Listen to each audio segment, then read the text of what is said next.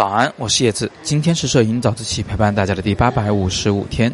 我今天想分享一点关于鱼眼镜头的知识。首先给大家看两张照片，都是由 iPhone X 拍摄的。其中第一张呢是用手机直接拍照，第二张呢是在手机上加了一枚卡色的手机用的鱼眼镜头。我想你很容易看出它们俩之间的区别啊，在第二张照片里面有非常明显的桶形畸变，不仅中间的事物会凸起来，而且呢靠画面两边的啊越是靠边缘的直线就变得越是弯曲。这就是非常典型的鱼眼镜头里的透视效果。那么什么才是鱼眼镜头呢？啊，它其实本来应该算是超广角镜头中的一种，因为它的这个设计原理和结构呢都有一些很特殊的地方，又由于它这个镜片啊最外边最前面那个镜片是向前凸起的，很像是鱼的眼睛的形状，再加上呢拍出来这个画面桶形畸变非常严重，所以呢就被我们俗称为鱼眼镜头。啊，叫的多了，基本上现在它也变成了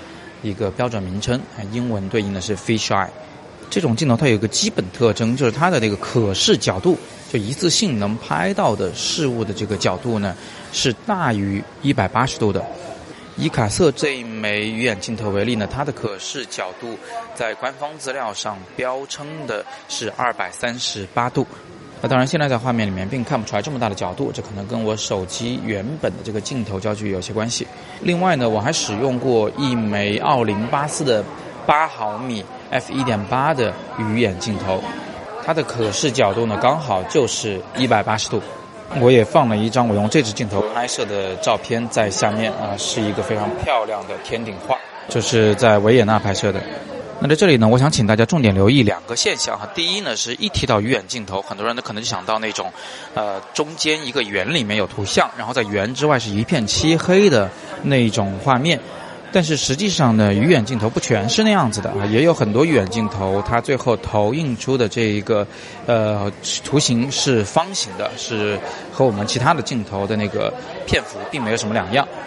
第二点呢，就是很多人会认为鱼眼镜头的焦距一定是广于超广角镜头的，其实并不是这样子。我使用的这支奥林巴斯的镜头的焦距为八毫米，但是我常使用的奥林巴斯的一支这个超广角镜头的焦距为七到十四毫米。如果我们换算一下，鱼眼镜头是十六毫米，超广角镜头是十四到二十八毫米。你看鱼眼镜头它的可视角度更广。但是它的焦距却比超广角镜头有时候还长那么一点点，所以不能以焦距为判断鱼眼镜头的一个标准啊，主要还是以它的这个结构原理来论。